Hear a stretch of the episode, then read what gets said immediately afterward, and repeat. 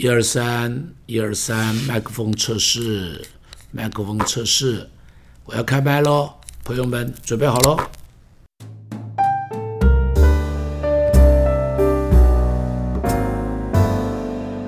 亲爱的朋友，大家好，跟你说一个故事。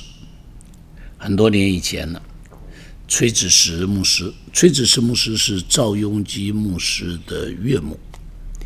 那么他们两个人的关系啊，哈，是一个是岳母，一个是女婿，同时他们是神学院的同学。当他们毕业的时候，那么这个岳母哈，当呃就邀着这一个邀着赵雍基牧师一起去建立教会，所以今天的纯福音教会是当时他们两个人同心一起建立的一个教会。那崔子石是一个非常厉害、很会祷告的人，很会祷告。他有很多祷告的故事，他的故事非常的帮助人。他的祷告的故事是非常非常帮助人的故事哈。我记得有一次他说了一个故事，跟祷告没关系，但是却是跟他教会里头的啊所发生的事情有关系。他说。有一次啊，他教会里头的一群长老执事啊，韩国教会的长老执事是很厉害的，他们是权力很大的啊，权力很大的。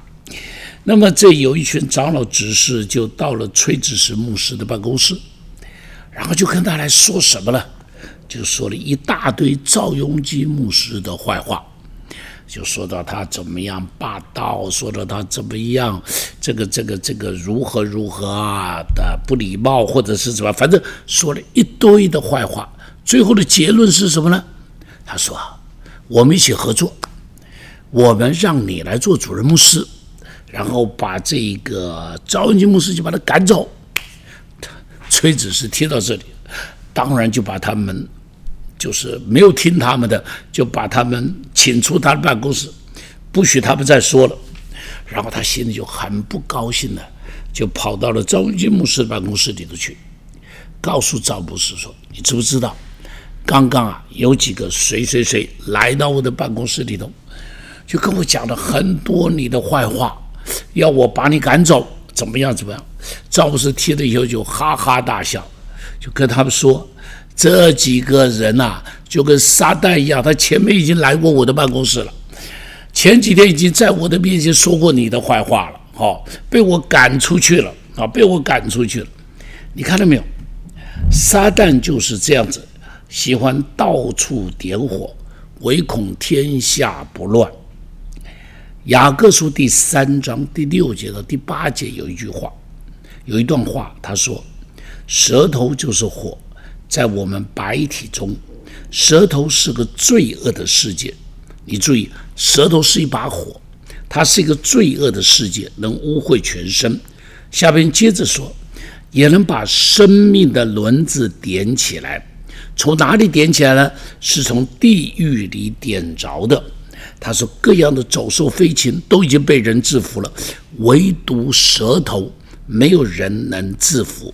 是不仔细的恶物，满了害死人的毒气。你会发现，这个世界里头有很多的是非，从哪里来？都是从人的话语中间来，都是从人的话语中间挑拨、见缝插针。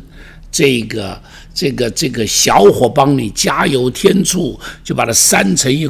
一把大火，哈，呃，明明只有一个火柴，他就给你添一些柴，让它变成了一个火炉。明明只是一个火炉，他就给你加点油，他就让你把一栋房子可以给它烧掉。这个就是我们的舌头，舌头是一把火。圣经中间讲，它会从地狱里头点起来。如果你让撒旦来用你的舌头，他就会从地狱中。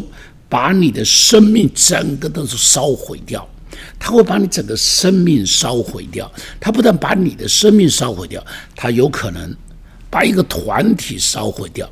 他不但把一个团体烧毁掉，有可能连一个国家他都可以把它烧掉。所以记住，记住，当他是成为一把，当他点起来成为一把火。